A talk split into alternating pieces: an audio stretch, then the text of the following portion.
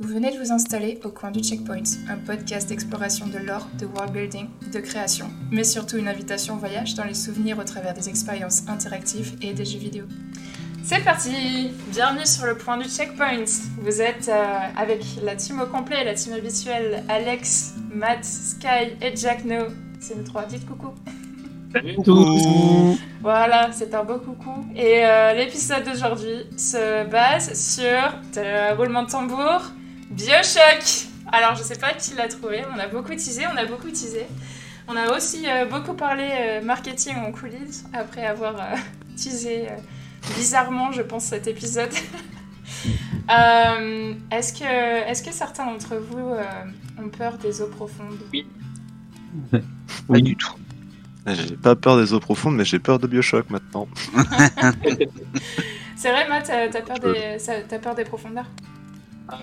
Thalassophobie, ça s'appelle. Alors après, j'ai jamais eu, j'ai jamais eu euh, vraiment l'occasion de me retrouver euh, tout seul à nager au milieu de l'océan, mais euh, mais la simple idée est assez assez terrifiante, je trouve.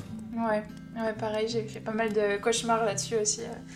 Et on a aussi Sky du coup qui vient de refaire le jeu dernièrement, donc je me demandais si ça a bien vieilli comme type de gameplay, comme histoire. Qu'est-ce que t'en penses? Ça, ça a un peu le, ça a bien veillé, je trouve. L'histoire est toujours cool, mais il y a toujours bah, le problème un peu des, euh, des FPS avec un, accès un peu RPG de. Au bout d'un moment, les ennemis sont des éponges à balles. Et ça casse un peu la dynamique. Mais à part ça, le jeu est vraiment encore très très cool et, euh, faites-le, c'est vraiment une bonne expérience. Si vous aimez bien les trucs qui font un peu peur. c'est un jeu d'horreur euh, sans être trop horreur. ça, ça mhm. va, c'est une belle histoire, c'est une belle aventure en tout cas. tout le monde le recommande, c'est clair. Euh, en parlant de recommander, est-ce que vous avez une petite reco avant qu'on commence l'épisode? Hmm, Moi, j'ai pas de reco cette semaine. Euh, moi, j'ai tranquillement euh, terminé Road 96, en Road 96, dans, la, dans les derniers jours. Et là, je suis un peu entre deux eaux, on va dire. je cherche mon prochain jeu qui va être addictif. ok. D'autres d'autres recos, non? Eh ben, moi... Hein. tu disais Sky? Non, moi j'ai joué à Bioshock les dernières semaines, donc euh, j'ai pas vraiment de reco euh, à part Bioshock. Ouais, voilà. Jouez tous euh, à Bioshock. De toute façon, je pense qu'on va vous donner envie de jouer à Bioshock ce soir. Donc, Matt, be my guest? alors j'ai rien de nouveau, donc j'ai plongé un peu dans mes vieux souvenirs de, de, trucs un peu spécifiques qui pourraient être sympas, et je vais recommander la série des Overlord. Ah. Overlord 1 et 2. Euh, ça. Oui, c'est plus tout jeune maintenant. C'est très sympa. C'est tu joues un seigneur du mal qui contrôle une armée de petits démons à, ton service. Mm. Et ton but c'est de dominer la planète. Et c'est très fun. c'est très fun. C'est différent. C'était c'était une bonne expérience. Ok, cool. Tu, tu rejoues en ce moment ou c'est Non non non pas du tout. Mais comme euh, comme euh, je suis toujours sur les mêmes sur les mêmes titres depuis quelques semaines, je cherchais un truc euh, un peu différent à recommander à nos auditeurs. Overlord. Et comme c'est un peu, un peu obscur et que c'est pas forcément connu, euh, si vous avez l'occasion, vous le trouvez à 2 euros sur Steam ou un truc dans ce goût-là, euh, n'hésitez pas, ça peut vraiment être pas mal de fun. Ok. Bah moi je vais recommander du coup une petite mini-série sur Netflix que j'ai trouvé super sympa. Euh, ça s'appelle Arawabi School for Girls. Ça se passe en Jordanie. Et j'avoue que je suis tombée dessus complètement par hasard. Et je me suis dit que c'était la première fois que je voyais une série qui se passe en Jordanie. C'est, ça se passe dans une école pour filles, du coup, euh, type lycée. Et euh, c'est une histoire de bullying, mais euh, comme ça se passe en Jordanie, tu as des, des, affaires un peu différentes des nôtres. Donc, il y a des trucs par rapport au hijab, tu as des, des, trucs qui. Enfin, c'est une culture complètement différente de la nôtre et je trouvais ça intéressant. Donc, c'est très. c'est une histoire de revenge, hein, donc c'est Kill Bill, mais en Jordanie avec des petites lycéennes. Du coup, c'était assez intéressant. C'est 6 épisodes et euh, c'est pas mal. Ça s'appelle Al-Rawabi School for Girls. Je un nice m'intéresse. Je suis toujours à la recherche de nouveaux trucs. Ouais, je recommande, c'est pas mal. C'est bien filmé, c'est bien écrit. Euh, tu sens que c'est la personne qui l'a fait, la créatrice, euh, c'est nouveau pour elle, mais, mais c'est très très bien fait. Est-ce qu'on passe du coup sur, sur le sujet du jour? Sur Bioshock? Allons-y. Allons-y. Donc, euh, une petite intro à Bioshock. Qui veut commencer par, euh, par raconter ce que c'est que Bioshock de manière générale que... Moi, j'ai une petite parce qu'on avait, on avait décidé de parler un peu des souvenirs. Ouais. Et je pense que les souvenirs les plus frais, ça va être ceux de Sky. Hein.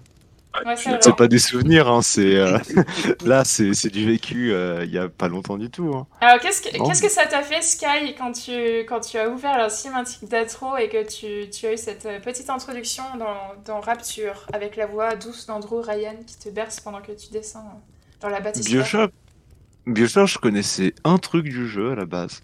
Et je connais, enfin, je connaissais évidemment le, symbole du protecteur, donc ce géant en scaphandre qui protège les petites sœurs. Et je connaissais ça, et le fait qu'il y avait euh, un pouvoir le jeu où tu, lançais des abeilles avec tes bras. Et, je savais que ça allait déjà me dégoûter un peu. Ouais. Et, mais du coup, l'ambiance du jeu, avec la cinématique d'intro, euh, quand t'es dans ton petit avion, euh, quand tu descends dans la bâtisse CAF et ce genre de choses-là, ça, ça m'a un peu dérouté parce que je m'attendais à un truc beaucoup plus horreur, et, enfin plus horreur, excusez-moi, et c'était beaucoup plus détendu et chill. Et ça faisait vraiment, euh, t'es dans les années 40, euh, enfin pas 40, 40 c'était pas fou comme année, mais les années 50-60. Et euh, avec la petite voix un peu micro, mode bonjour et bienvenue, et hmm. tout ça, et, et c'était vraiment, ça arrive à poser son cadre très vite, à te happer dedans, et à te dire, voilà, t'es pas en 2020, t'as pas Twitter dans ta poche qui te fait ting ting ting tous les jours. Là, t'es tranquille, t'as ton cigare parce que tout le monde fume, euh, peu importe son âge à cette époque-là, et euh, tu descends dans ton batiscaf et tu sais pas, tu sais pas trop ce qui se passe dans une espèce de ville futuriste, rétro, sous-marine, un peu euh, bizarre, et mhm. va découvrir. Et dès que tu découvres, t'as peur. Ouais. 30 secondes plus tard, tu es terrifié. Ouais, c'est ça, t'es tout seul. En fait, c'est comme je sais, c'est un jeu c'est une aventure un peu euh, horrifique. T'as des, as des mises en scène très macabres de manière générale, mais c'est pas, ça reste plus une aventure qu'un jeu d'horreur, j'ai l'impression surtout. Oui, c'est pas vraiment de l'horreur, c'est plus.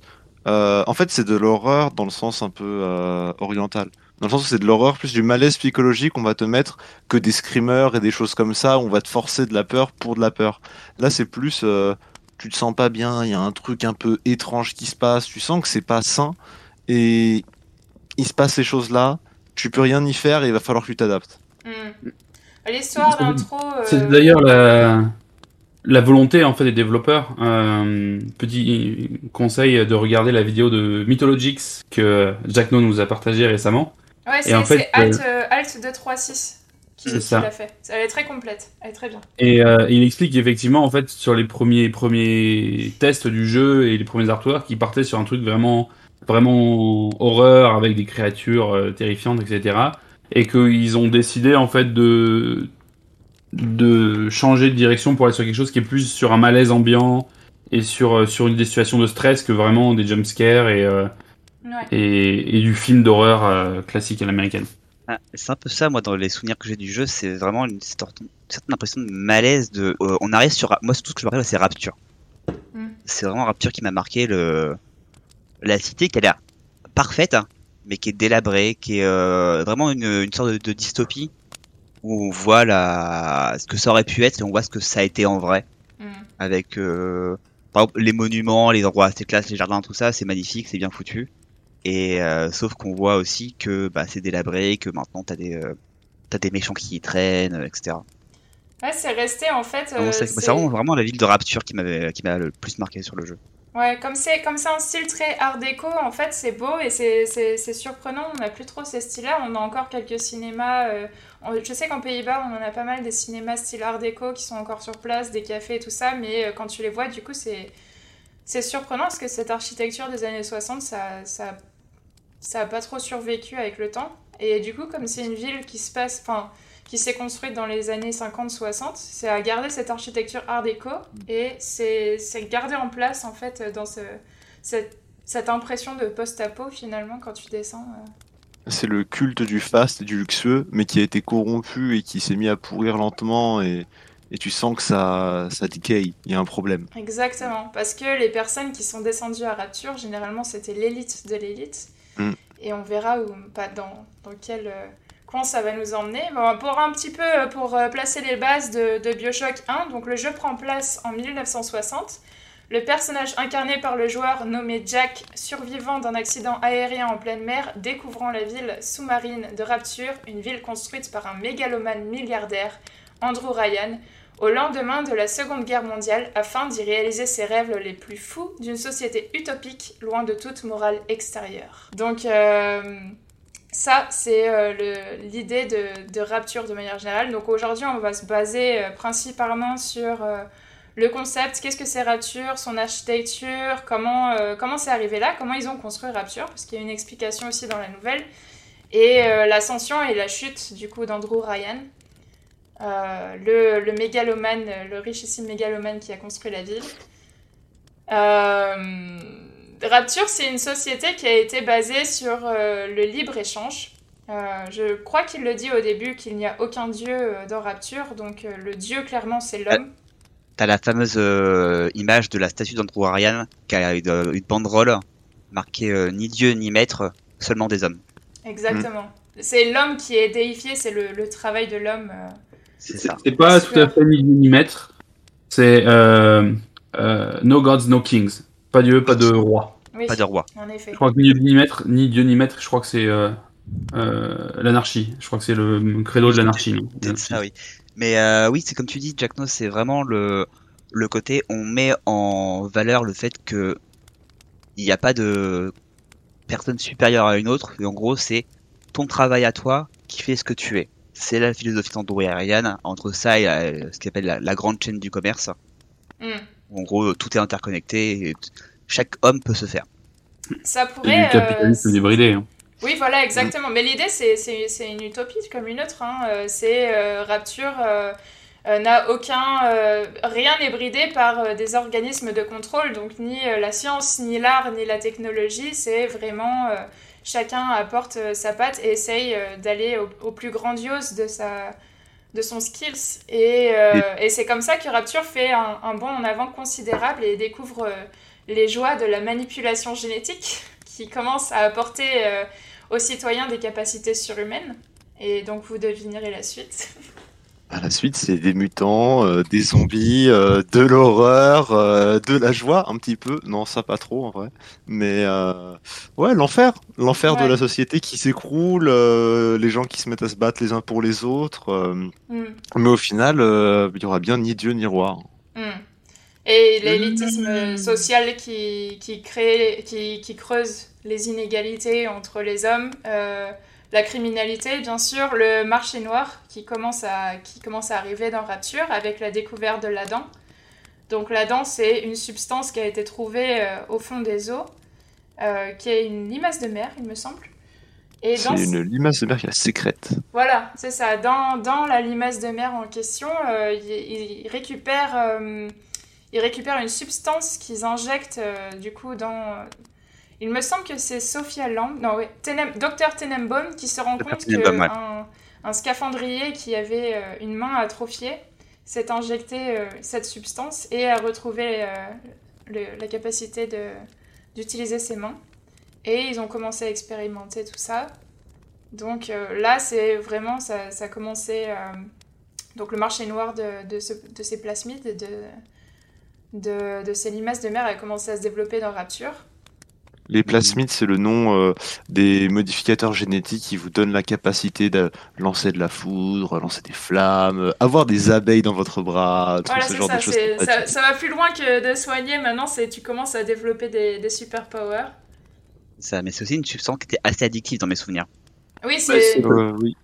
oui, souvent. la chute, hein, la chute en grande partie, la chute de Rapture. Hein. C'est qu'à partir du moment où ils ont commencé à utiliser ça t'as toute la population qui est devenue accro et, euh, et c'est parti dans, toutes les dérives possibles imaginables. Et très vite, en fait, ça a commencé à manquer. Donc, euh, qu'est-ce qu'elle a fait, Dr. Tenenbaum, pour pallier à ça? C'est qu'elle s'est rendue compte que en injectant un petit peu de euh, cette substance dans les intestins des fillettes, des petites filles de rapture, on pouvait régénérer encore plus d'Adam et produire jusqu'à 30 fois plus les proportions initiales. Et c'est là où ça commence à partir en vrille, c'est quand on, on, utilise euh, les petites filles pour, pour pallier euh, euh, aux, besoins, aux besoins des citoyens du coup de Rapture. Donc dans Bioshock, on a cette histoire de, des protecteurs dont tu parlais qui ont été créés aussi pour protéger ces fillettes des, des attaques justement des, des comment ils s'appellent les chromosomes Les chromosomes, c'est Oui, les... les chromosomes. Ouais. C'est les créatures, donc c'est les anciens citoyens de Rapture qui auraient abusé euh, de l'Adam et qui commenceraient à devenir des monstres. Donc euh, c'est vrai que là maintenant si on, re- on re-regarde les images euh, des concept art par exemple du jeu, on se rend compte que euh, ont repris des, des figures de gueule cassée, des, personnes un peu difformes après la Première Guerre mondiale par exemple dû au gaz ou, ou aux obus. Euh, et ils, sont ré- ils ont réutilisé cette esthétique-là pour créer ces monstres dans, dans Bioshock. Donc c'est des Du- humains, tu, la vo- tu les vois avant et tu vois la face transformée après, une fois qu'ils ont, ré- ils ont abusé de la, de la dent. C'est très bien fait, c'est bien impressionnant et euh, quand, ils, quand ils font sur toi... euh, Et en plus, les chromosomes, ils ont la particularité de pas être euh, des zombies classiques, entre guillemets. Tu... Ils ont une partie de leur conscience encore qui est là, parce que souvent, t'en trouves qui sont en train de parler, des choses comme ça. Mm. Mais en même temps, ils sont complètement fous, ils servent de mercenaires, donc c'est... Enfin, je trouve ça très particulier comme monstre, parce que c'est le monstre de base, entre guillemets. Et d'habitude, le monstre de base, tu t'en fiches un petit peu, en mode, bah, il va, je- il va se jeter sur ton joueur, et euh, voilà, ton joueur va s'en débarrasser, c'est fini.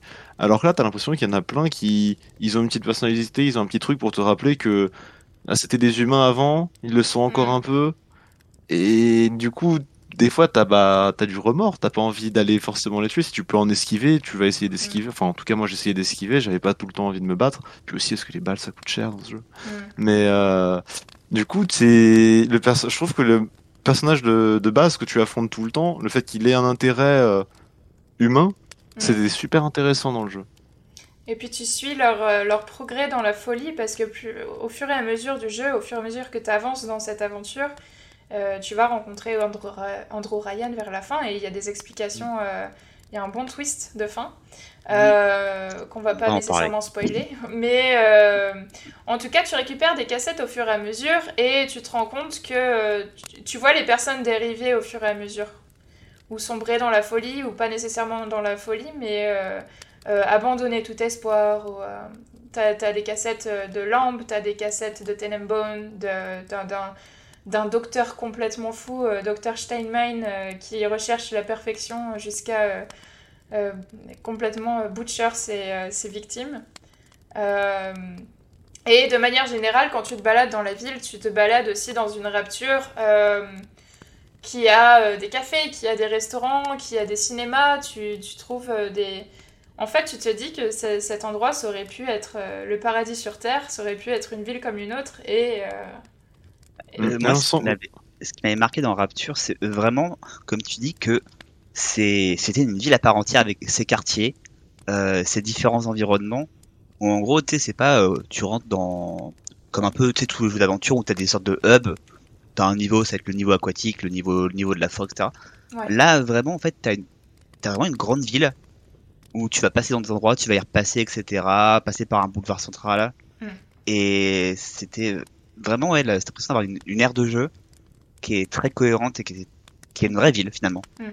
Et ce qui est très intéressant dans Rapture et la façon dont ça a été construit, euh, d'un point de vue euh, des, du point des développeurs, hein, c'est qu'ils ne s'en sont pas construits en fait comme support pour faire un level design. Donc en gros comme juste comme un support dans lequel le- l'action va se passer. Ils s'en sont avant tout servis comme support pour l'histoire. 80% de l'histoire du jeu est racontée par ton environnement. Il y a très peu de cinématiques, euh, si ma mémoire est bonne, dans, dans le jeu. Euh, il y a très peu de dialogue parce qu'il y a quasiment pas de PNJ. Mais la quasi-intégralité de ce qui s'est passé à Rapture t'est raconté par la façon dont, dont tu la découvres entre baladant à travers. Mm. C'est euh, effectivement quand euh, tu parlais des petites filles qui étaient élevées pour, pour qu'on puisse récolter cette, cette drogue qu'on leur a implantée dans l'estomac.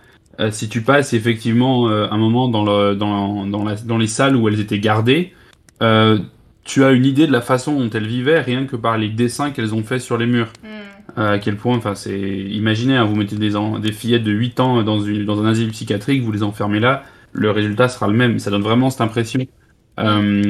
L'idée de la chute de Rapture est en permanence rappelée par le fait qu'à peu près partout où tu passes, euh, tu vas avoir des fuites d'eau. T'as des cascades, t'as des endroits Oui. qui sont en train de pourrir.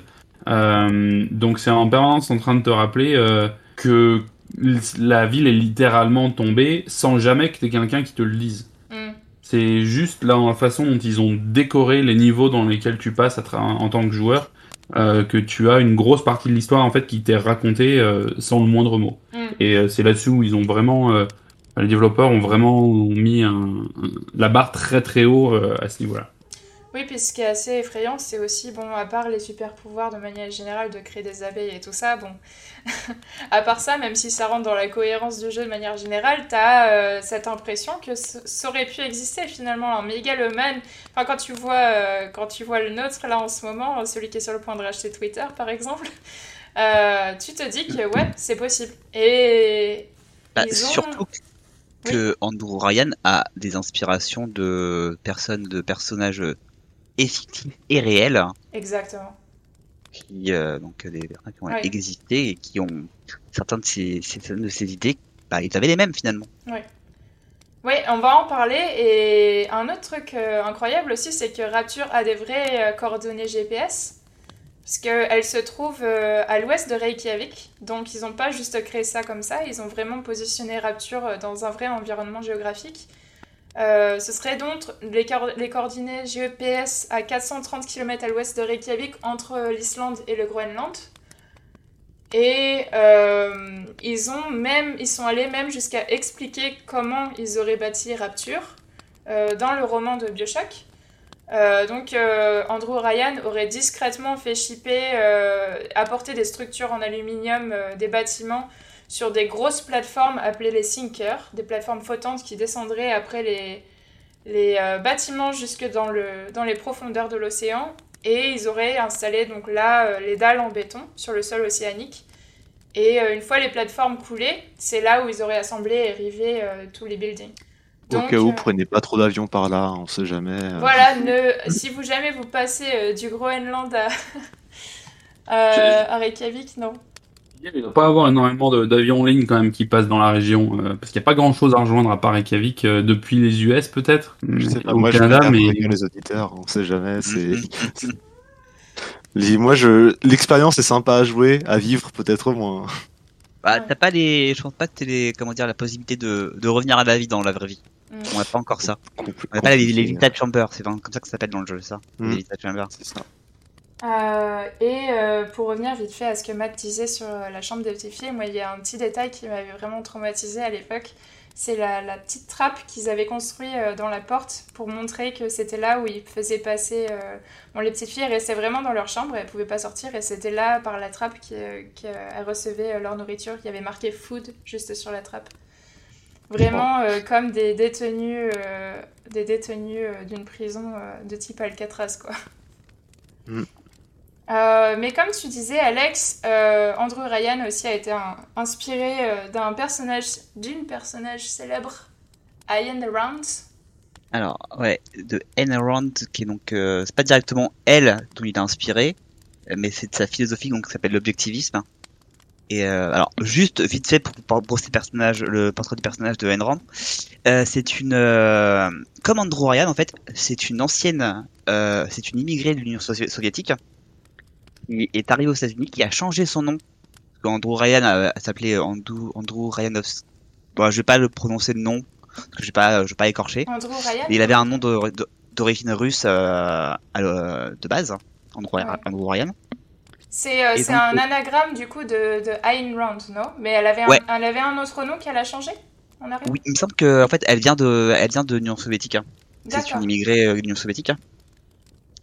Et euh, de son vrai nom, Alisa Zinovien- Zinovievna Rosenbaum. Ah, Rosenbaum.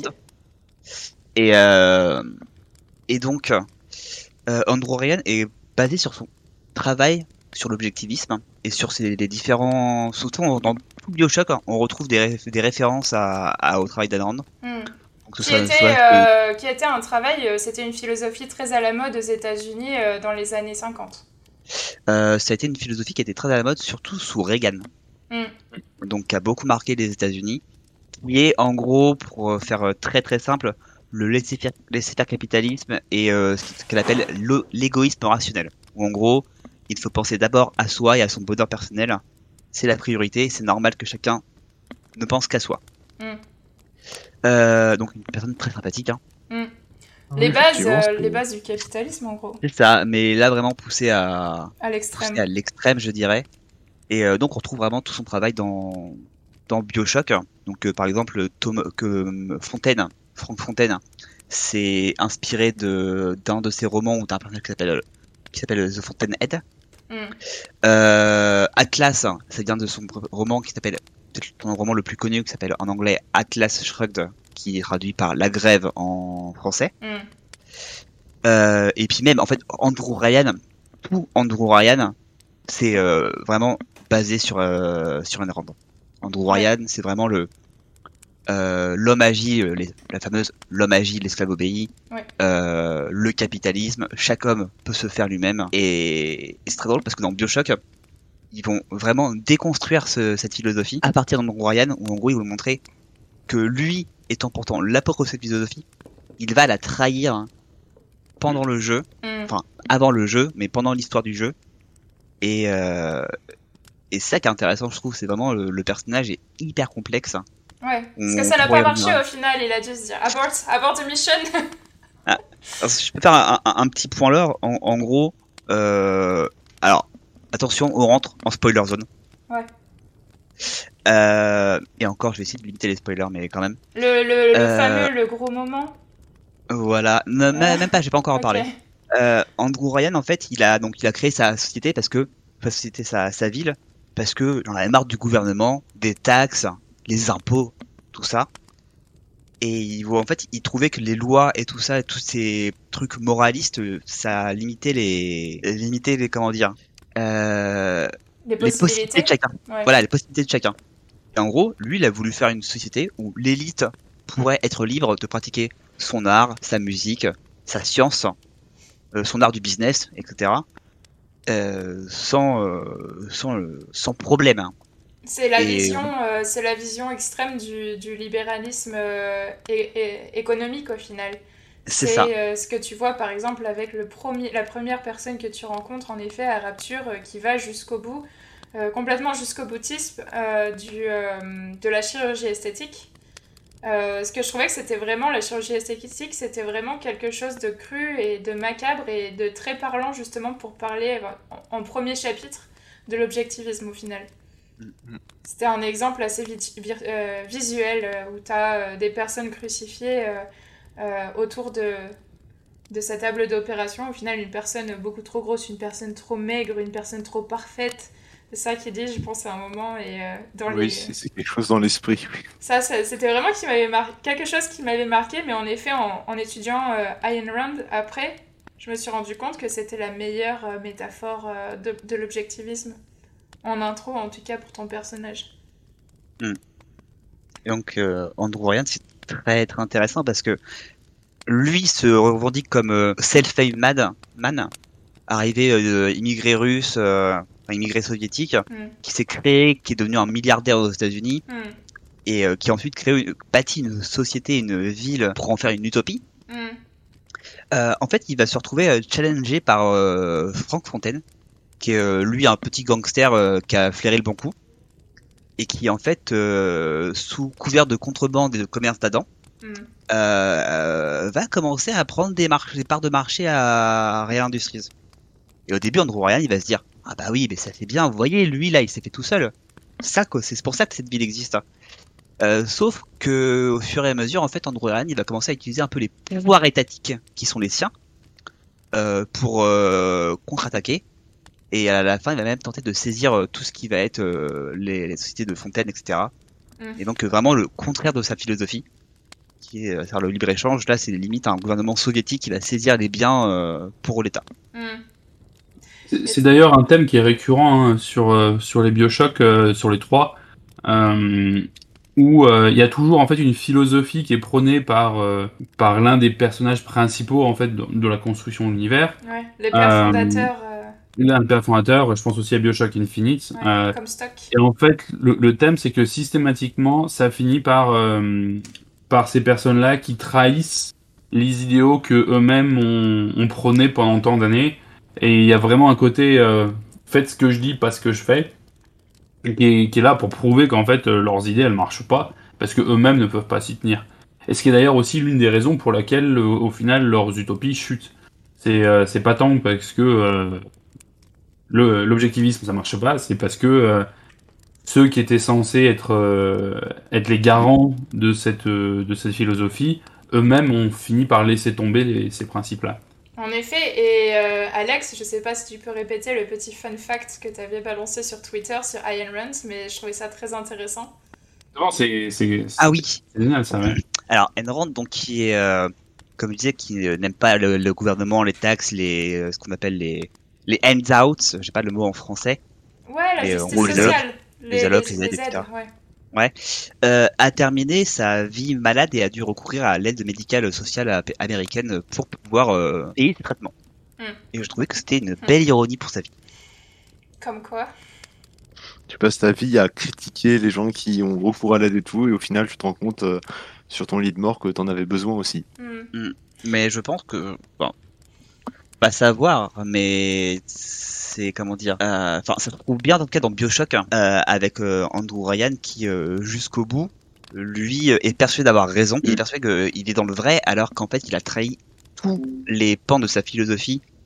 C'est à dire que il a il a tenté d'utiliser la, la, force le pouvoir il a tenté d'imposer des lois et des règles pour rester au top rester tout en haut de la chaîne alimentaire parce qu'il a vu qu'il se faisait bouffer par euh, un, petit gangster venu de d'ailleurs.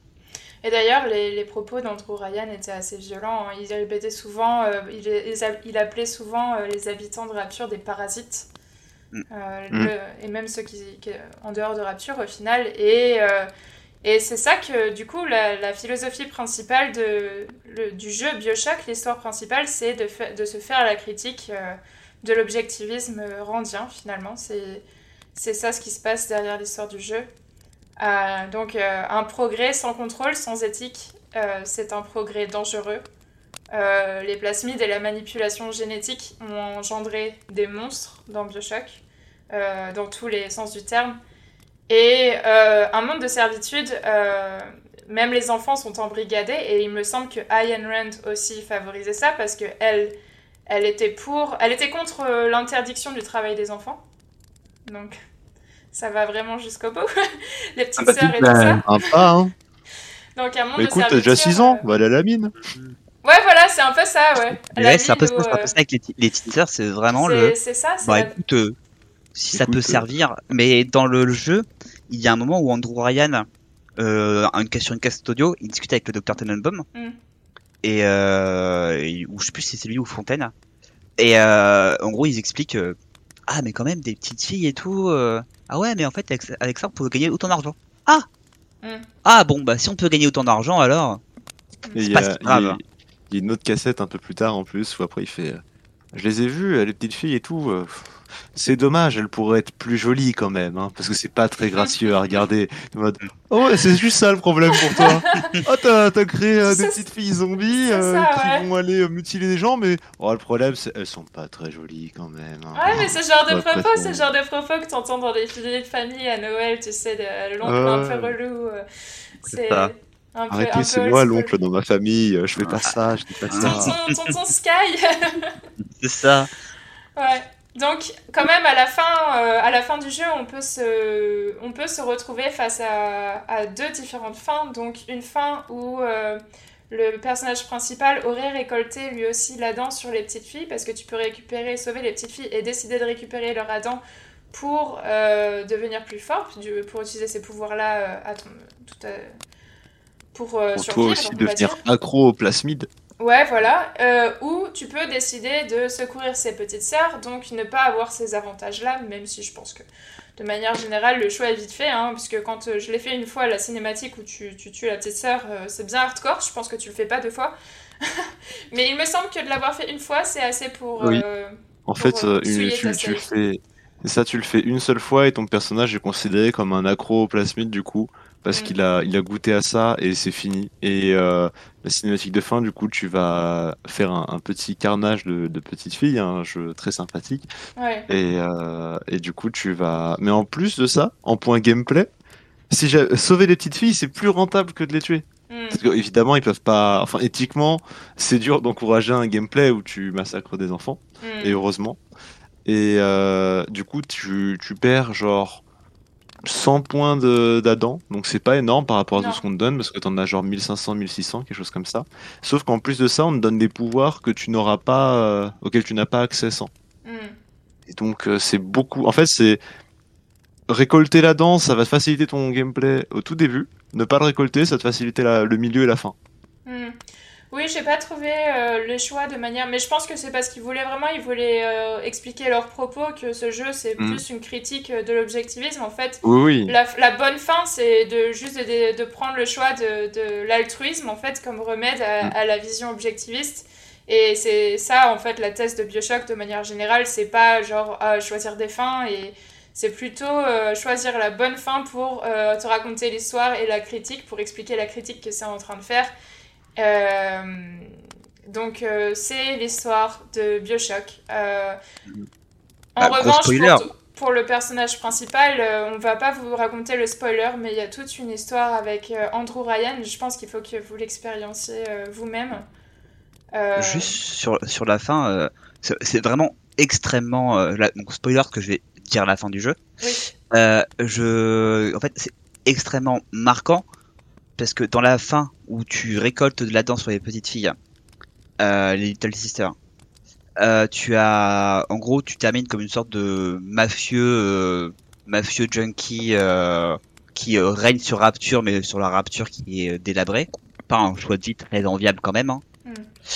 Euh, soit tu termines, euh, en gros, où c'est- une scène où t'es en fin de vie dans ton lit et t'es entouré de plusieurs petites filles que t'as recueillies et que dont t'es devenu le, le père adoptif. Mm. Donc tu vois, c'est quand même une scène qui est assez émouvante. En gros, tu te dis, bah, d'un côté, il y a celui qui a été égoïste, qui va être tout seul, euh, qui va être Au fond de malade l'océan en plus. au fond de l'océan, Sous l'océan. et de l'autre, t'as euh, celui qui va être à la surface, qui va être entouré de sa famille, de ses proches, et qui va vivre euh, une vie Mm. paisible et heureuse. Et d'ailleurs, c'est évidemment cette fin-là qui est considérée comme canon par le jeu. Oui. Parce qu'on entend des petites phrases plus tard dans les autres Bioshock où ils nous disent oui, euh, le, le gars qui a attaqué la ville, là maintenant il vit euh, heureux, là il a fait un kindergarten, donc un jardin pour enfants. Mm. Donc même si c'est pas explicite, tu dis bon, un jardin pour enfants, il y a les petites sœurs, bon, euh, Mm. peut-être un lien, Mm. peut-être un truc là. Mm. Ah je trouve que c'est c'est une belle histoire, c'est une belle fin. Euh, comme je disais, il y a un très gros twist en plein milieu avec Andrew Ryan et Frank Fontaine et le personnage que vous incarnez. Donc, euh, je vous invite à le faire euh, si vous l'avez pas encore fait et euh, à voir exactement ce twist parce que euh, il est tout au long du jeu et je- il est assez surprenant, je trouve. Et est-ce qu'on passe à la suite ou est-ce que vous avez encore des choses à dire? On a encore un peu de temps. Euh, moi, je voudrais revenir sur un sur, sur Raconter Sky un peu un peu plus tôt justement sur euh, sur la différence en fait entre les deux fins et le fait que que prendre une seule enfin que assassiner une seule fois une des fillettes pour pour améliorer ton personnage euh, va va déclencher la mauvaise fin. Je trouve qu'il y a une symbolique très très forte là derrière en fait. Euh, qui, euh, qui est aussi liée à ce qu'on disait un peu plus tôt sur, euh, sur Andrew Ryan et, euh, et le fait qu'il a abandonné ses principes euh, qui est euh, l'idée qu'à partir du moment où tu t'es corrompu une fois, euh, où tu as abandonné tes principes une fois, c'est fini en fait, c'est trop tard. Euh. Ce qui est très sombre aussi en même temps, hein, parce qu'il y a, y a un peu une, une question de euh, t'as pas le droit à l'erreur, une, une seule erreur en fait euh, suffit à, à te pourrir définitivement. Euh, mais ce qui est aussi la leçon derrière, c'est que euh, si tu es capable de te, de te compromettre une seule fois, surtout c'est un truc aussi grave que, que d'assassiner des enfants, tu ne mérites pas, tu ne mérites pas la bonne fin, peu importe ce que tu fais après. Qui a un côté euh, très, très religieux aussi en même temps, hein, très, très, très catholique euh, euh, de euh, ton, enfin, si tu, si tu souilles ton âme une seule fois, le, le paradis t'est interdit. Et je trouve qu'il y a un gros, gros paradoxe, euh, enfin, parallèle, pardon, qui est, qui est fait avec, euh, avec ce choix, ce choix-là. Ah, après, il faut aussi se rappeler que la ville s'appelle quand même Rapture. Mm. Pour Oui, ceux qui c'est savent vrai. pas, Rapture, c'est euh, un événement religieux qui est euh, décrit dans la Bible, je crois, Mm. où en gros c'est le moment où euh, Dieu va revenir sur terre et emmener avec lui aux cieux Ceux Les- qui le les méritent. ceux qui le méritent et, euh, et laisser les autres pourrir sur la terre qui va la- la- le reste qui va rester quoi. Mm. Ça. Décrit bien Rapture au final parce que du coup Andrew Ryan avait peuplé euh, Rapture avec seulement l'élite de l'élite. C'est ça. Donc, euh, Et ça je trouve ça assez intéressant parce que je pense qu'amener l'élite au même endroit, c'est what could go wrong? Je pense que Ah. il y a, à aucun moment c'est une bonne idée. En fait, il y a, aussi truc que l'élite a besoin d'une working class. hein. Ouais, c'est ça. Il n'y a pas, il y a pas d'élite s'il n'y a pas d'autres classes. Du coup, il y aura forcément, normalement, une scission dans les élites où il y aura les supra-élites et les moins élites. Mm. Enfin, la, la chose, euh, comme on, on l'a vu dans nos sociétés actuellement, c'est ce qui semblerait se découler. Après, c'est Mm. pas impossible qu'il y ait un truc absolument inédit qui arrive, mais euh, Mais c'est comme on dit, si tout le monde est super, personne ne l'est finalement. c'est ça. Mm, très beau, ouais. De toute façon, un, un roi aura toujours besoin de sujets. Sans sujet, il n'y a pas de roi. Est-ce qu'on n'est pas en train nous-mêmes de prôner le capitalisme en ce moment? Ah, tu n'as pas vu mon point chimère encore. Ah, j'ai hâte. Teaser, le point chimère est, euh, est assez intéressant pour cette semaine. Il m'a fallu un moment euh, pour avoir quelque chose qui puisse être intéressant pour le point chimère. J'avais pas Ouais. beaucoup d'idées, donc j'ai vraiment hâte d'entendre les vôtres. Ouais. Est-ce qu'on passe à la suite Du coup, vous avez hâte euh, on a, Je pense qu'on a tous hâte de découvrir nos points chimères. Oui, oui, on, a, Allons-y. on est bien dans les timings. euh. Alors, on va, on va commencer par lancer notre rune. Jingle, jingle, jingle. je vais commencer par lancer la mienne parce que je vous avais dit que j'avais aucune rune, donc je vais, je vais la faire maintenant. Mais j'y ai repensé. Je pense que je vais lancer dans le feu la rune Féu, qui est euh, la rune du feu, la force primordiale brute et la source de créativité et de richesse. Parce que Bioshock, je m'en suis beaucoup inspirée euh, quand j'étais plus jeune euh, et que j'étais dans mon école d'animation. Ça a été vraiment une grosse source d'inspiration pour moi en tant que source de créativité. euh, euh, J'y jouais beaucoup à cette époque-là, surtout je l'avais refait euh, trois fois. Et euh, Ah oui. c'était- un jeu qui m'avait beaucoup inspiré euh, dans tout ce qui était euh, dessin. Donc, euh, dessin et création d'univers, création euh, d'un style graphique. Ça fait des années que ça m'inspire aussi, c'est C'est incroyable. très esthétique Bioshock. Donc, c'est C'est parti. vraiment une de, de création d'univers. Ouais. Ah, je vais lancer ma rune du coup. Lance donc. Vas-y. Euh, Moi, c'est Hélas, la rune de la protection. Parce que déjà, c'est rigolo parce que c'est il y, a les- il y a les Big Daddy, les protecteurs. Ouais. Et euh, parce que notre personnage est souvent présenté en tant que protecteur de la ville. Et c'est un peu une idéologie de. Enfin, le jeu, moi, m'a fait penser un peu à un clash entre trois, trois protecteurs, entre guillemets, de la ville, mais chacun qui protégeait leur idée et leur vue de cette ville. Ouais. Et euh, même si nous, c'est un peu plus. Pour le protagoniste, c'est un peu plus compliqué que ça. Mais du coup, on voit vraiment qu'il y a des. Il y a des. bah, comme on dit, il y a l'altruisme contre l'objectivisme, et c'est des philosophies qui se clashent par le biais de gens qui sont un peu euh, mis en valeur et qui sont du coup des protecteurs de leurs idées et de la ville en même temps. Alors, moi, euh, je, ça va peut-être te surprendre, mais je vais prendre la, la rune. Euh, alors, je sais pas si on dit Gebo ou Gebo. Non, le sait. On va dire Gebo. Euh, donc, ça, ça signifie le don, le symbole de l'échange et par extension de la circulation de la nourriture, de la respiration. Euh, parce que moi, euh, du fait de ma formation, de mon parcours, euh, le tout ce qui est le côté économique m'avait beaucoup marqué sur la philosophie économique. hein. Ouais. Et donc tout ce qui est le libre échange. Hmm. Et C'est vraiment libéraliste. C'était, vraiment quelque chose qui m'avait, euh, toute la critique était super intéressante parce que la, la, c'est vraiment la critique du libre échange, de la, la circulation des, des biens et des services, hein, dans le sens où en gros, euh, il y aura toujours des gens qui profitent de ce système et des gens qui sont exploités par ce système. Mm. Et euh, dans Rapture, c'est bien parce que, enfin, c'est bien. On s'entend de- c'est bien représenté parce que il y a des gens qui avaient l'habitude de- d'en profiter, des élites, qui se sont retrouvés à être les sous-fifres des élites plus plus. Hmm. C'était vraiment très très très sympa à voir. Toujours le podcast de la bonne humeur. hein. Toujours. C'était très sympa à voir. J'ai très aimé. Je vais même en rajouter une couche, tiens. Euh, puisque j'ai choisi la rune de Nodis, euh, qui est la rune euh, qui représente la contrainte et l'épreuve. Euh, alors, dans notre liste de runes, il n'y a pas beaucoup effectivement de, de runes qui ont des significations assez négatives. C'était l'une des rares qui a, qui a, qui a ce côté, un peu ce côté-là. Et euh, la raison, pour moi, il y en a deux. C'est qu'effectivement, euh, je n'ai pas joué Enfin, je n'ai pas fini le jeu à l'époque où j'y avais joué. Je n'ai même pas fait euh, Bioshock 2, j'ai fait que euh, Infinité. Hmm. Euh, parce que ça a été, enfin voilà, comme ça a été dit plusieurs fois, c'est un jeu qui est très sombre, euh, tant visuellement que dans les thèmes qu'il aborde. C'est un jeu qui est très, c'est un jeu qui est très solitaire, euh, puisque tu n'as quasiment aucun PNJ à l'exception des petites filles que tu peux croiser. Mm. Euh, c'est un jeu qui est fait pour être malaisant. Ouais, et, et pour, pour que tu aies en permanence en fait cette impression de il y a quelque chose qui va pas. Et, et en fait, à l'époque où je l'avais tenté, c'était une époque de ma vie où j'avais pas du tout besoin de ça. Euh, et, euh, et donc, résultat, je l'avais lâché après quelques heures et je l'avais jamais retenté. À l'excep- bah, con- contrairement à effectivement Bioshock Infinite, que j'ai fait pas si longtemps après, Mm. mais qui se passe dans les airs, qui est beaucoup plus lu- lumineux. Mm. Et donc- Très malaisant quand même aussi, hein, je trouve. Euh, Oui, pas pareil.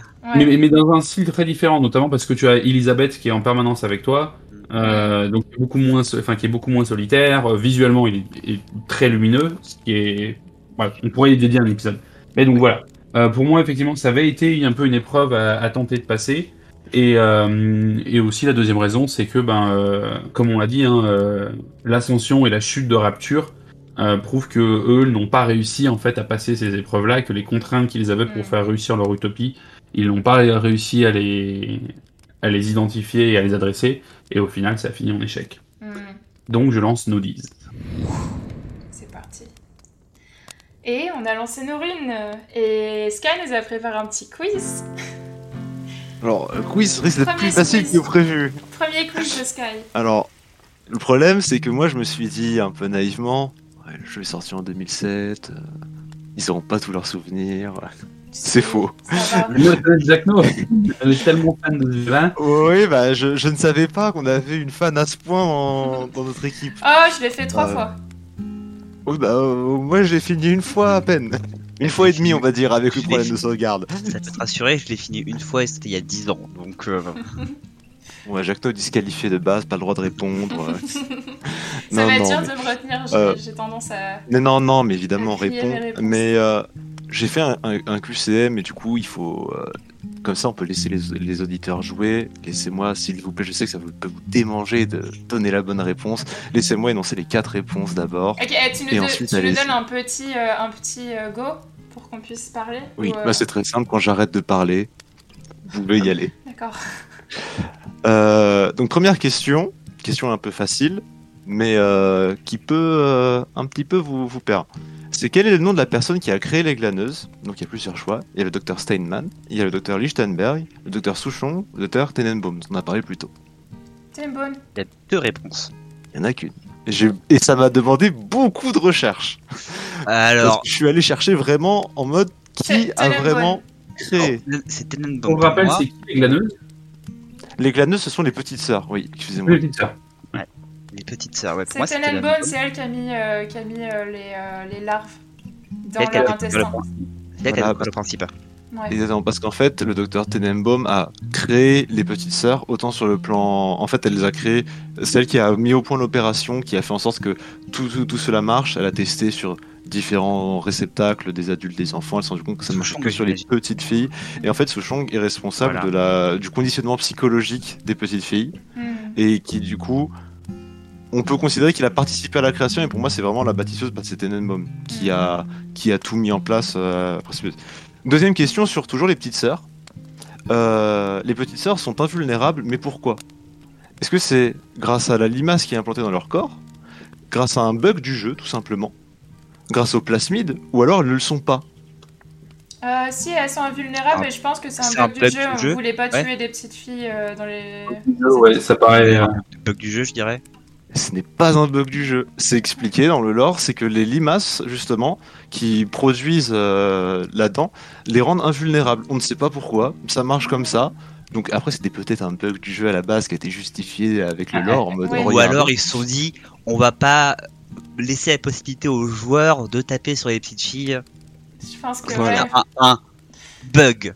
Voilà, Voilà. c'est ça. Mais Mais, c'est pas coup- lié, c'est au hasard. Généralement, toutes les. Voilà. euh, Mais du coup, il y a- c'est grâce à la limace et la raison pour laquelle elles sont quand même escortées par un protecteur, c'est parce qu'en fait, on veut tout simplement protéger la dent qui vaut énormément d'argent qu'elles collectent. Parce que même si on ne peut pas leur faire de mal, on peut récolter la dent. Et pourtant, on Bah, peut, comme on le les... fait dans le on jeu. peut les tuer en tant, que... en tant que joueur, on peut les tuer pour récupérer leur Adam. C'est ce qu'on disait, c'est bien ça qui. Bah, c'est pour ça que j'ai pas très bien compris ce fact. Ouais. Parce qu'ils disent partout, en fait, il y a des enregistrements audio, ils disent on a essayé de blesser des petites sœurs et tout, c'est impossible. Et du coup, c'est un peu. Mais de- dans le lore du jeu, les petites sœurs sont invulnérables. Sauf à nous, apparemment, parce que Ouais. on est un joueur incroyable. Euh, Question qui va être facile, celle-là on va la faire sans les propositions parce que dans ma tête pareil c'est 2006, c'est vieux, vous allez pas la voir. Comment s'appelle le personnage principal de Bioshock? Jack. Jack. Voilà. C'est une des premières choses que t'as dit dans l'émission. J'étais super triste. voilà. Désolé. Euh, non mais t'inquiète pas, c'est pas grave. C'est bien, au moins, eh, Si au veux, moins on est, on est renseigné sur le jeu. C'est déjà bien, ça montre qu'on fait notre une travail. question sur Jack un peu plus trivia, un peu plus, un peu plus dur, si tu veux. Entre ça, deux. jouer en plus. Voilà. Euh, Qu'est-ce qu'il a de tatoué sur les poignets? Une encre marine, non? Non. Euh, ah, une corde. Presque. Hmm, Un nœud marin. Non? Non. Je sais plus. Alors. J'ai a- joué au jeu il y a trois jours, j'en ai semble que aucune c'était une corde. Il a des chaînes. Ah, des chaînes. Ah, Hmm, ah ça Est-ce que tu sais pourquoi rapport à l'esclave et tout. Est-ce que tu sais pourquoi? Alors, il y a une raison spoiler que je ne vous ai pas citée. Ah oui, D'accord. on a essayé de pas le spoil. Et euh, il y a une raison, en fait, c'est aussi la référence à la philosophie d'Andrew Ryan qui s'appelle la grande chaîne du commerce. Hmm, D'accord. D'accord. D'Andrew Ryan ou de Ryan Hunt du coup De Ian Hunt? De Andrew Ryan. C'est D'accord. la philosophie d'Andrew Ryan. Comme ça que lui il l'appelle. Hmm. Euh, question suivante, du coup. D'après. J'ai pas compté les points d'ailleurs, il faudra compter les points, j'ai oublié. Euh, Non, à 2, j'ai 1. Il y a une, une citation d'Atlas sur la politique. Et donc là, je vais vous proposer quatre citations sur la politique. Il Ah, faut trouver celle d'Atlas. La première, c'est la. Alors, si vous êtes très cultivé, évidemment, vous pouvez reco- c'est des citations euh, qui existent et qui sont à chaque fois de personnes connues. Donc, si vous êtes cultivé, vous pouvez tout simplement faire par élimination. La politique, c'est ce qui est, c'est ce qui est faisable. La politique, c'est un instrument de conditionnement collectif. La société politique contemporaine est une machine à désespérer les hommes. Ou la politique, ce n'est jamais que l'art d'assassiner ses semblables avec des mots. Le quatrième. Là, la, troisi- la troisième pour Pourquoi Atlas. la 4 Bien C'est la quatrième. Ah, c'est bien joué, Jacques No. Donc la politique, ce n'est jamais que l'art d'assassiner ses semblables avec des mots. Euh, C'est ensuite, très il y avait... Atlas et c'est très euh, Jack. Du coup. Voilà, c'est le moment où ils sont en train de critiquer Andrew Ryan et ils disent non mais euh, il, vous, il veut me faire faire de la politique, on va faire de la politique et je vais lui montrer de quel bois je me chauffe. Mm. Donc voilà, c'est un petit peu, euh, un petit peu musclé. Euh, une avant-dernière question. Le docteur Steinman, donc on en a parlé, chirurgien esthétique et boss du, du second niveau, parce que c'est le second, c'est considéré un petit niveau d'intro. Euh, il s'inspire d'un artiste. Donc, de quel artiste s'inspire-t-il? Est-ce que c'est Turner, De Vinci, Picasso ou Van Gogh? Oh, Picasso, je dirais. L'île de Vinci. Turner.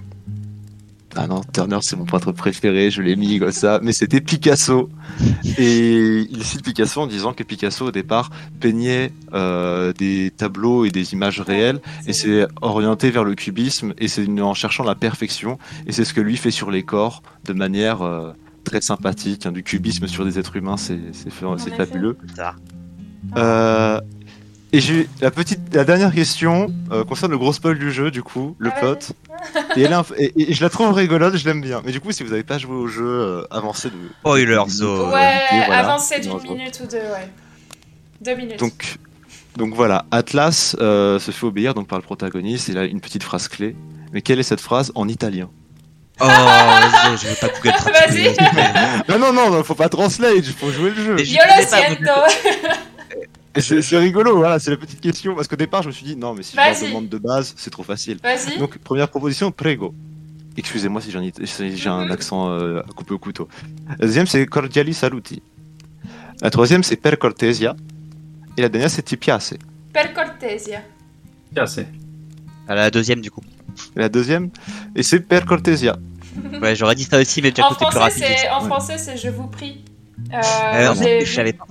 Je savais pas en français, moi j'étais en la chanson française déjà, c'est Will You Can Me en. Oui, du en anglais. Canly, ouais, j'ai joué tout en anglais aussi. mais- Ouais, je moi vous prie en français. Parce que Jacques No m'a très sympathiquement glissé dans un message quand elle m'a demandé de jouer au jeu au début. Oui. On s'écrivait en privé, il avait pas encore, euh, il avait pas encore avancé jusque là et je lui envoyais des euh, je vous prie à chaque fois euh, quand on- bon, je Ah, te prie du coup je- et il avait rien capté et euh, moi je Ah, quand j'ai compris plus tard, j'ai fait. Je Mais en sais plus, le Alex- message, Alex, il Je l'ai trouvé un peu bizarre, j'étais en mode, mais qu'est-ce que. Enfin, pourquoi, euh, pourquoi cette formule de politesse? Et putain, je fais, quoi? Quoi? Mais oh Le conditionnement. Ça commence très c'est l'heure tôt. du, c'est l'heure du point chimère. C'est l'heure du point chimère. Spoiler uh, finished. Mais le point chimère, faut refaire un petit peu la question. euh, Oui. parce que la question à la base, c'était construire une cité idéaliste utopique.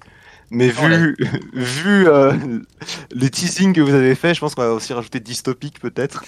Oui. Alors, J'ai l'impression que ça collera bien mieux. C'est En encore gros, point moi- bonus si c'est dystopique aussi vers la fin, tu vois. voilà, moi, c'est comment dire, j'ai, je me suis un peu inspiré bah, de Bioshock. Hein, c'est construire une société idéaliste utopique dans le dans le style des villes de Bioshock.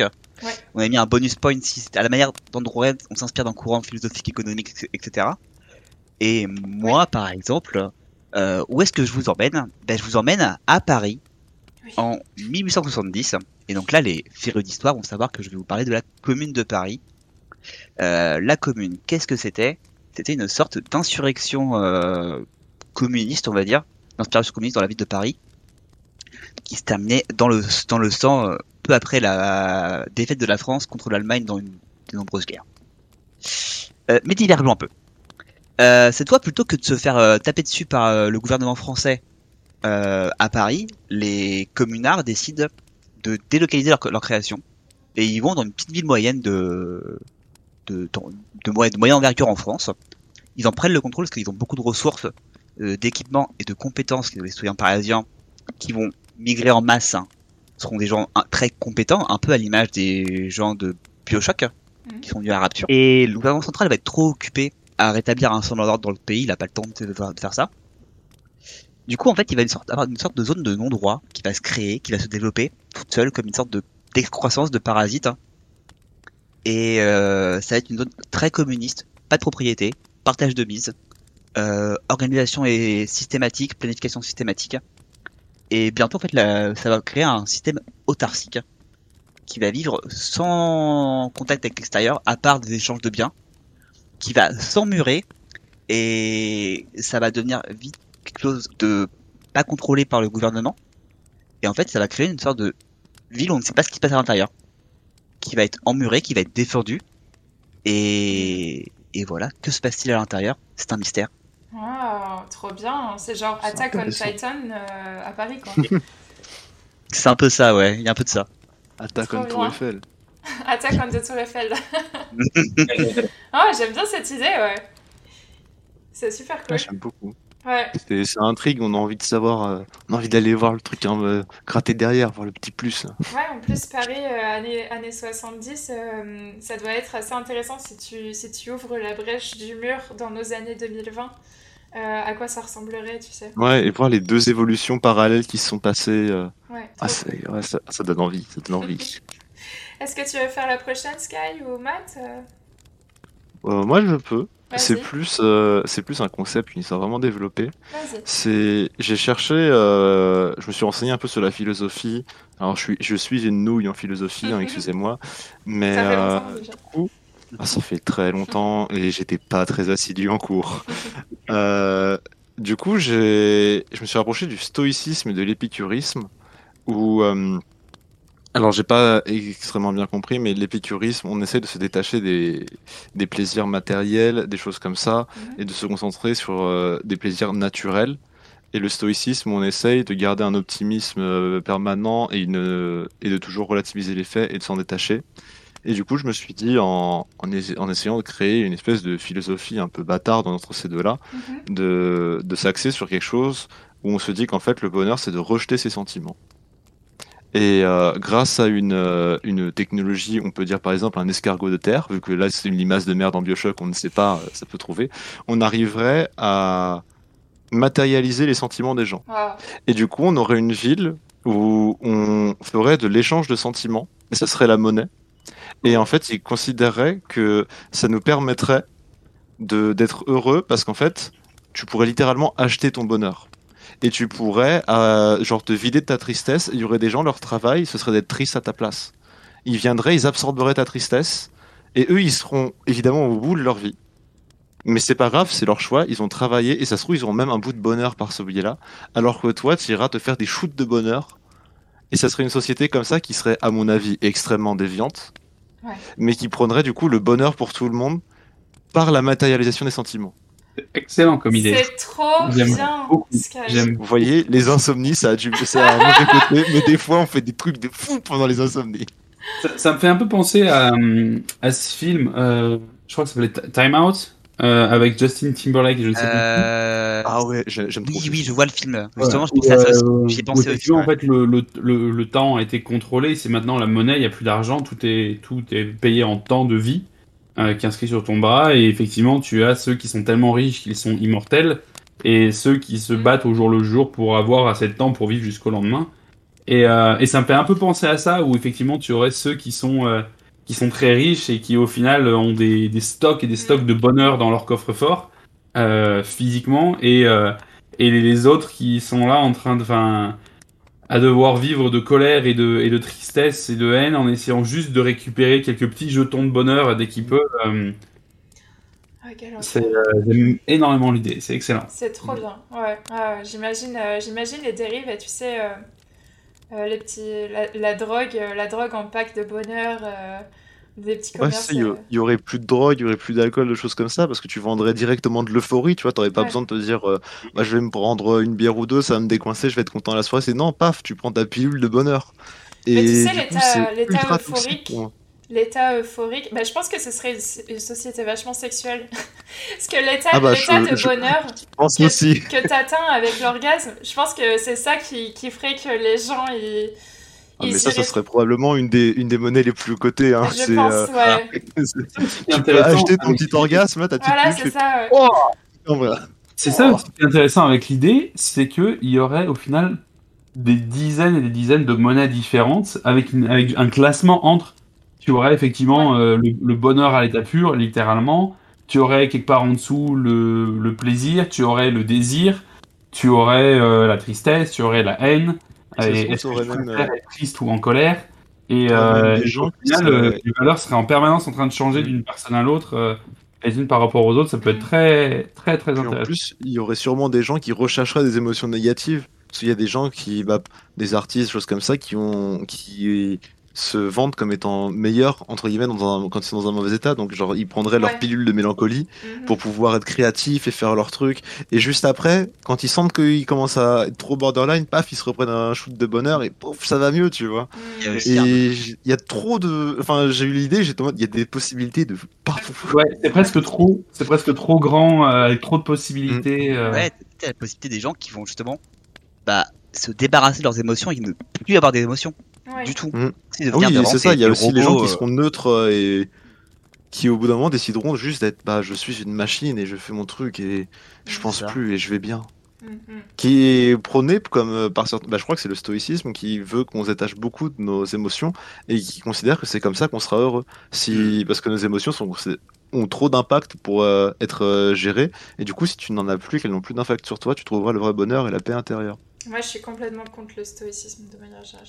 J'aime pas ça non plus. Je suis quelqu'un de très passionnel. Voilà, Donc, ça. euh, Moi, je suis un robot, donc bon, Je suis un robot. j'aimerais. La prochaine, la prochaine. Le mien paraît tellement, tellement faible à côté. euh, Euh, non. Mais quoique. Euh, je suis pas parti sur un courant philosophique parce que j'ai, comme toi, Sky, j'ai fait pas mal de recherches, j'ai compris un tiers de ce que je lisais à peine. Mhm. Euh, donc au final, euh, je suis parti plutôt sur, euh, sur un côté scientifique et j'ai voulu créer quelque chose de, dans, le, dans un univers biopunk. Euh, donc pour ceux qui connaissent pas le biopunk, c'est un- c'est l'équivalent de cyberpunk, c'est un sous-courant du cyberpunk. Sauf que au lieu de partir sur vraiment tout ce qui est euh, connexion, euh, Android, Internet, etc., ça part sur la gestion, enfin sur le, la maîtrise de l'ADN et, et des gènes, euh, et du clonage, etc.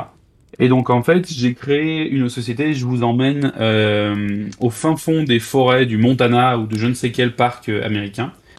Euh, en 1969, sorry, euh, en 1869, donc 100 ans avant, euh, le biologiste suisse, Friedrich Miescher a été le premier en fait à isoler l'ADN.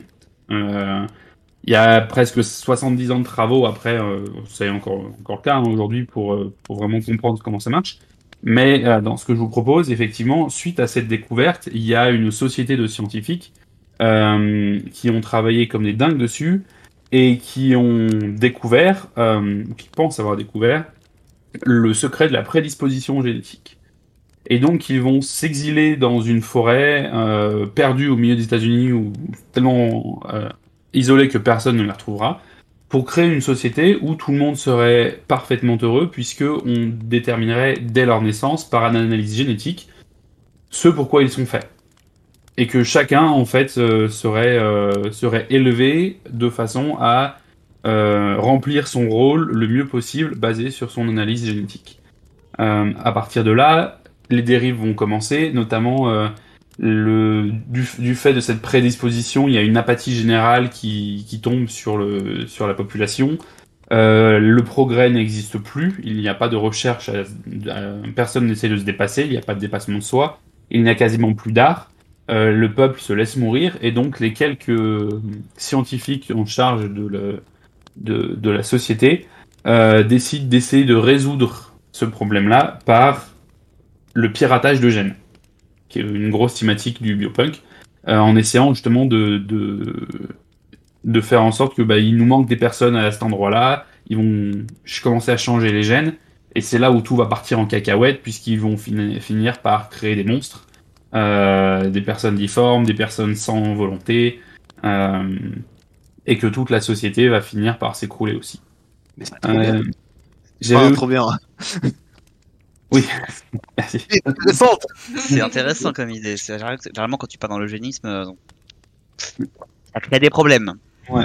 Et euh, j'ai aussi réfléchi à ce que je voulais en, en termes de style visuel, puisque euh, effectivement, euh, Rapture a vraiment été construit, euh, Jack No l'a mentionné, sur euh, une visuelle Art déco. si vous ne savez pas ce que c'est Art déco, pensez Gotham City. Ouais.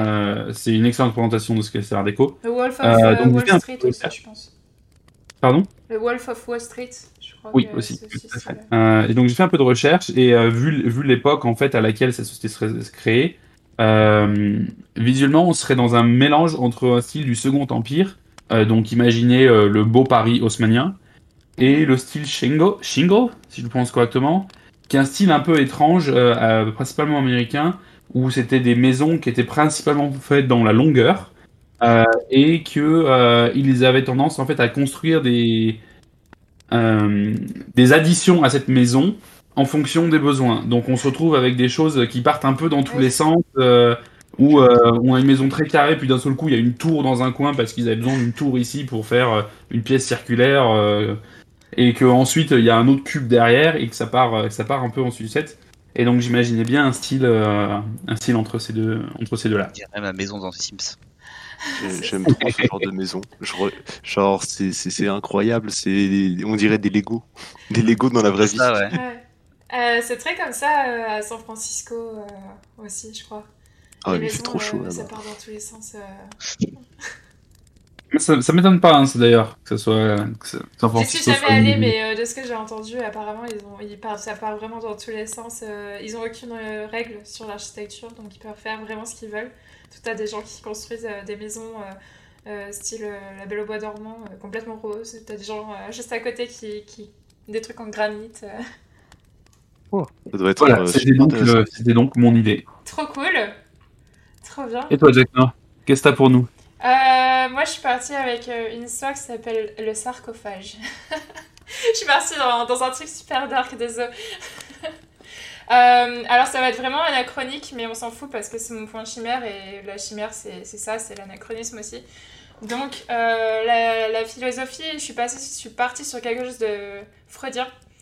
Euh, je voulais faire quelque chose de très capitaliste. Après, j'ai pensé au féminisme, mais je me suis dit, ok, non, je vais juste garder Freud, ce bon cher Sigmund. Alors, le sarcophage, c'est un programme de tourisme spatial révolutionnaire créé en 1890 par Sigmund Freud et annoncé au travers de spots publicitaires dans toutes les télés cathodiques du monde comme étant le premier village de vacances permettant aux terriens de faire des allers-retours vers Mars tout en sirotant des martinis en observant les étoiles. La navette est très grande et comporte même une piste de ski, des restaurants, des cafétérias, une piscine, des dortoirs et des couchettes individuelles, ainsi qu'une mystérieuse chambre froide appelée la salle de méditation. Les visiteurs peuvent, à l'aide d'un- journal de bord électronique, envoyer des messages depuis leur chambre jusque sur Terre afin de raconter leurs aventures à leurs proches.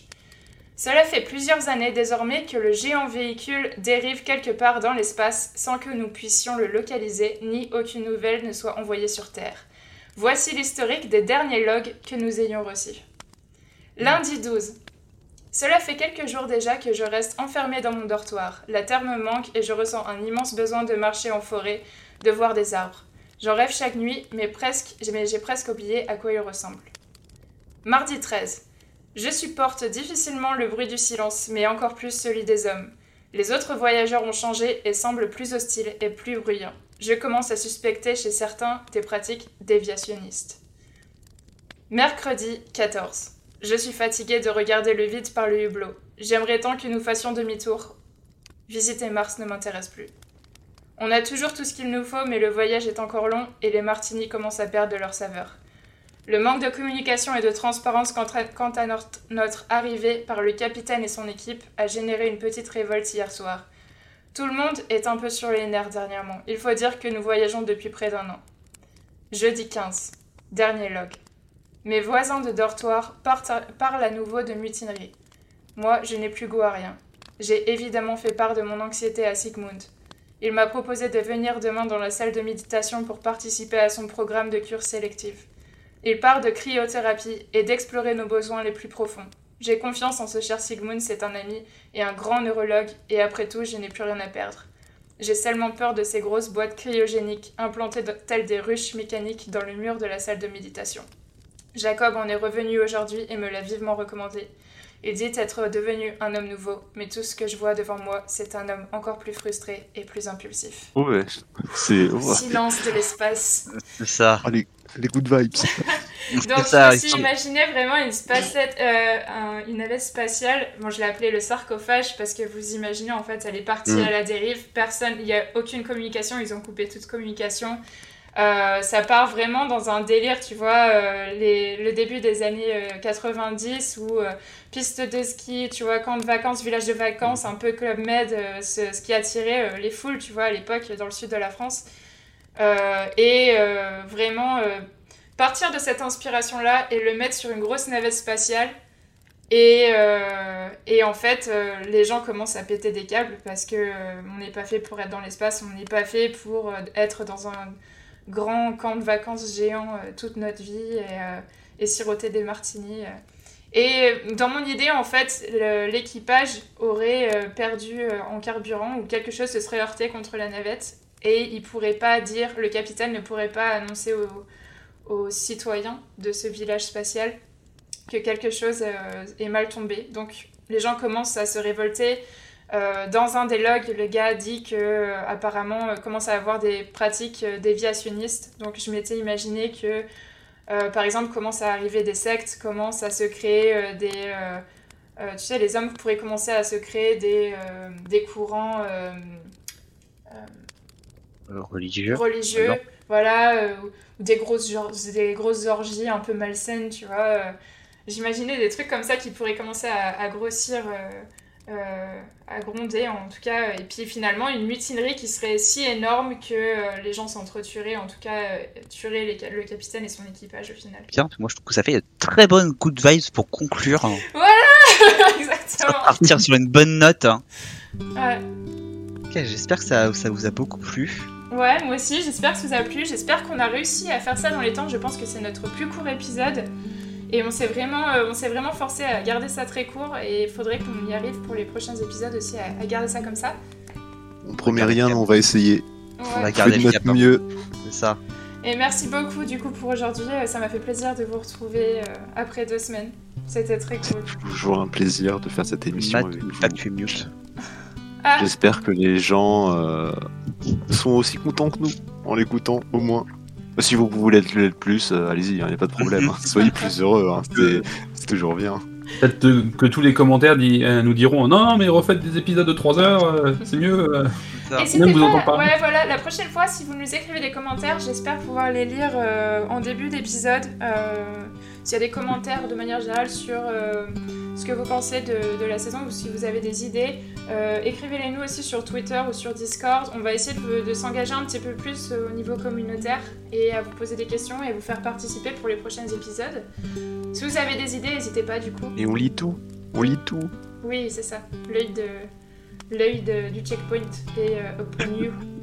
L'œil de Sauron, mais euh, rempli de bienveillance et de gentillesse. Oui, Et voilà. un peu de. On fait des points chimères un peu dark et un peu flippants, mais en vrai, on est tout doux. Mais des... Oh oui, en, en vrai, les émotions, ça va, on va pas les matérialiser, on va pas aller dans des vaisseaux, euh, on va pas vous modifier votre ADN, vous inquiétez pas, on est. Tout va bien. ça. Généralement, quand tu dis aux gens, on va, vous inquiétez pas, on va pas vous modifier votre ADN, c'est pas bon pourquoi? En fait, c'est pourquoi tu dois les le défauts, il faut préciser. Voilà. Je sais jamais. Ah, encore. En tout cas, c'était un plaisir. Puis moi, je vous dis Ouais. au revoir, les amis. Bonne nuit À tout le bientôt. monde, bonne journée pour ceux qui nous écoutent le matin. Passez une bonne journée, passez un bon mardi. Des bisous, des bisous. Et bisous. Salut à Allez, tous. salut. Bonne soirée, bonne journée.